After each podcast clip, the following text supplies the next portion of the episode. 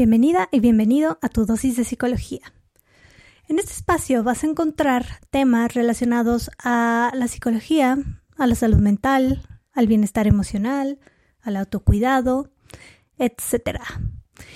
Y el día de hoy les traigo un tema que mm, quizá les pueda ayudar a estas personas que están por empezar una relación o ya están en una.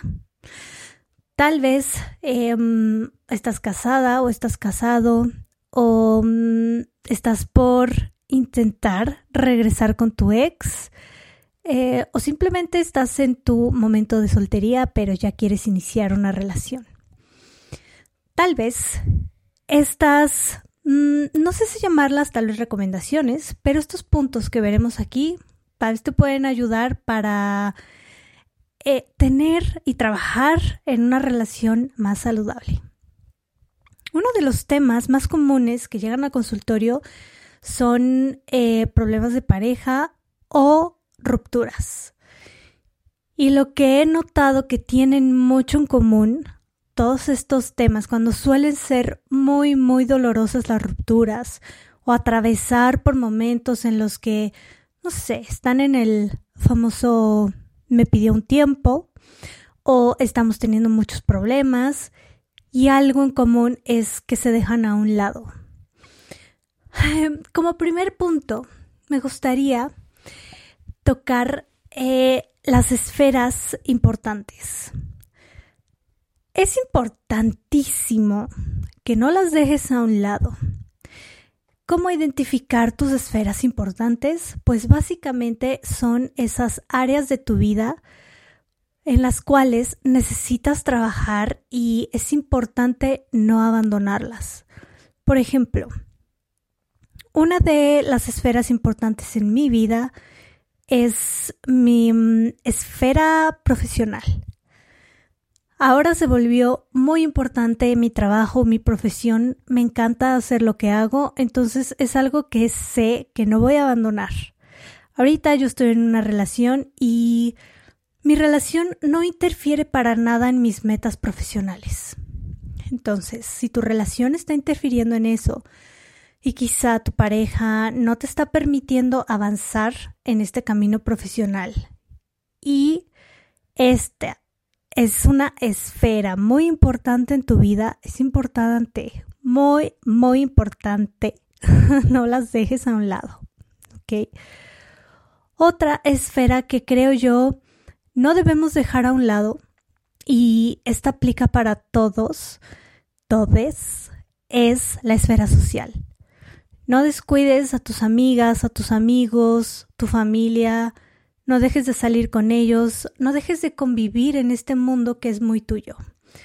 Tu pareja puede, pues sí, acompañarte por momentos, pero no necesariamente con una relación nos olvidamos de toda esa parte social y únicamente nos enfocamos en nuestra relación sentimental, en nuestra relación de noviazgo con nuestra pareja. Recuerda que una relación no es hacer un mundo entre los dos.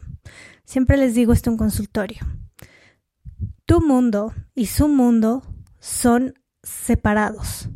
Por momentos van a convivir, pero no se fusionan ni se crea uno en especial para esa relación.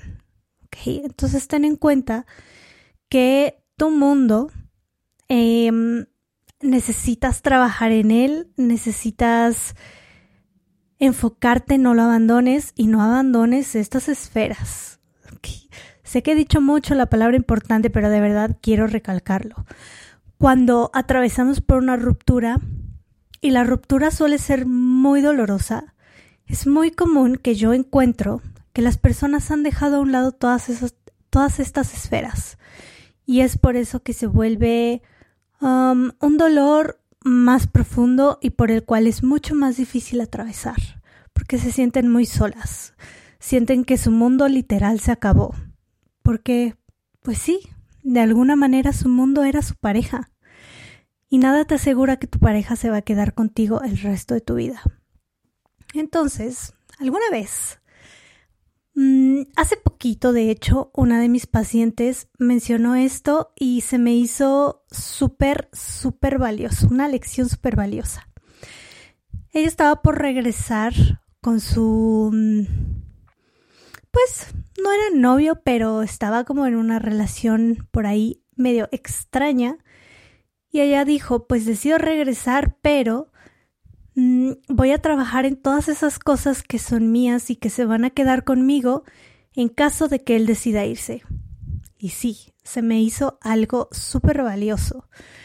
Entonces, dentro de tus esferas importantes pueden ser tal vez eh, muy subjetivas o distintas en cada persona. Identifica las tuyas y trabaja en ellas. No las sueltes, no las descuides es la mejor manera que tienes de mm, cuidarte y ver por ti misma y por ti mismo. El otro punto importante son los límites. Marcar límites em, es la mejor manera de enseñarle al otro cómo tratarte. Ahora, sé que esto de los límites ha sido un tema muy popular. Todos tienen algún alguna recomendación para esto, pero simplemente es em, dejar claro esa línea que el otro no debe rebasar. Con esto vas a trabajar, te repito, en el autocuidado en tu relación. A veces tenemos creencias, y también lo he notado que es muy común, estas creencias de que los límites son em, casi casi sinónimo de falta de respeto, o de ser groseras o groseros, de no respetar al otro y nada que ver. Los límites son una manera de respetarte a ti y también respetar a tu pareja.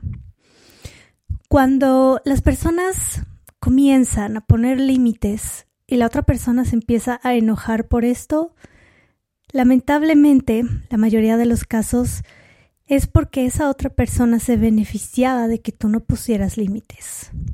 Entonces, identifica bien eh, cuál es esa línea que el otro no debe rebasar.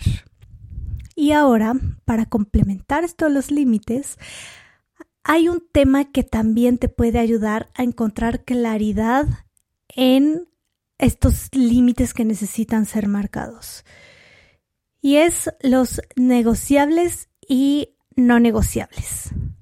Esto lo repito cada que tengo un caso relacionado a mi relación va mal, em, terminé una relación y me está doliendo mucho, o voy a empezar una nueva relación, tal vez con alguien que ya me lastimó en el pasado, y esto te va a hacer reconsiderar ciertas cosas en tu relación y cosas temas más bien importantes que hay que bajar. Tus negociables son esas cosas que vas a tener que negociar en tu relación. Digamos que en una relación sí de repente tenemos que ceder porque no podemos hacer lo que se nos dé la gana porque también estamos ahí quizá rebasando una línea que mm, va a lastimar a la otra persona. Entonces no podemos pensar solo en nosotros, necesitamos también pensar en nuestra pareja. Y para esto, les repito, vamos a tener que considerar negociar ciertos temas. Los negociables dependen mucho de la relación. Eh, quizá de una a otra varíe mm, bastante, como, no sé, por ejemplo, en mi relación cuando mi novio se vino a vivir conmigo. Eh, yo tengo dos gatos y a él no le gusta nada que la casa esté llena de pelos. Entonces, uno quizá de sus no negociables para él que yo tuve que negociar fue que los gatos no entraran a la cocina porque llenaban todo de pelos. Y dije, ok, puedo negociar esto, totalmente puedo ceder. Y se clausuró en esta casa la cocina para mis gatos. Ahora, hay cosas que no vamos a negociar. Por ejemplo, uno de mis no negociables es tal vez las faltas de respeto y la infidelidad. todo depende, les repito, de la persona. Estos no negociables y negociables van a ser muy subjetivos y dependiendo de cómo tengan esta o cómo lleven esta dinámica en su relación. Pero sí les recomiendo que identifiquen súper bien esos no negociables, porque en el momento que empiezas a dejar pasar, em, cuando rebasan esa línea, hablando de los límites, que les digo, aquí se conecta con esto de los no negociables, cuando se rebasa esta línea y mm, empiezas tú a negociar algún no negociable, no vas a tener paz. Eso por completo te la va a robar y vas a tener muchos problemas en tu relación. Quizá también vas a tener eh, mucho resentimiento contigo si es que en algún momento terminas y volteas al pasado. Hay una frase que he escuchado muchísimo en consulta y es ¿cómo pude permitir todo esto? Que él o ella me hiciera, me dijera, me tratara de cierta manera. Y bueno, esto va conectado con negociar tus no negociables. Entonces, tenlos bien presentes. Aquí, pues, se los puedes hacer saber a tu pareja.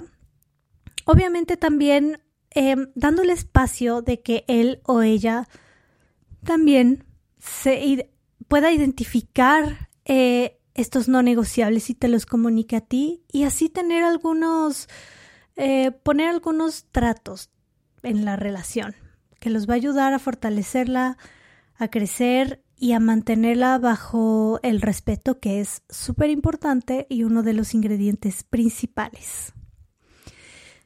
Entonces, ya lo sabes. Si mm, en tu relación quizá te estás descuidando un poco, estás dejando a un lado tu mundo, tus esferas, em, no tienes claros tus... O más bien, tal vez sí los tenías claros, tus no negociables, pero no sabías qué eran, ni cómo se llamaban, ni qué era eso. Aquí está eh, esta información súper valiosa que te va a ayudar a tener una relación más en paz en tu relación y sobre todo contigo mismo o contigo misma. Entonces yo te invito a mm, compartir tal vez este episodio con alguien que pueda necesitarlo.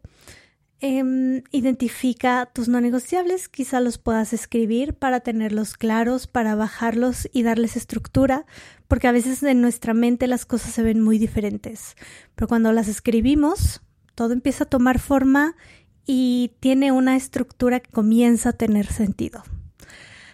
Identifica también tus esferas importantes y quizá identificar también aquellas que estás dejando a un lado, las que estás em, dejando para después o abandonando para estar más enfocado o enfocada en tu relación. Identifícalas, regresa a esas esferas, no descuides esta parte de ti que es muy tuya y justo son las cosas que se van a quedar cuando la otra persona, si es que decide irse, esto se va a quedar contigo y va a ser mucho más sencillo atravesar por esa ruptura. O también va a ser mucho más sencillo formar una relación saludable. Yo te invito a que me sigas en Instagram si aún no lo haces. Me puedes encontrar como arroba anipavia psicóloga. Em, me puedes encontrar igual en Facebook. Y también te invito a escuchar mi otro podcast eh, se llama No Necesito Terapia. Lo puedes encontrar por acá por eh, YouTube, Spotify y en todas las plataformas. Entonces te invito también a que le eches un vistazo a alguno de esos episodios. Espero te gusten. Y pues nosotros nos escucharemos en el siguiente capítulo. Gracias por estar aquí.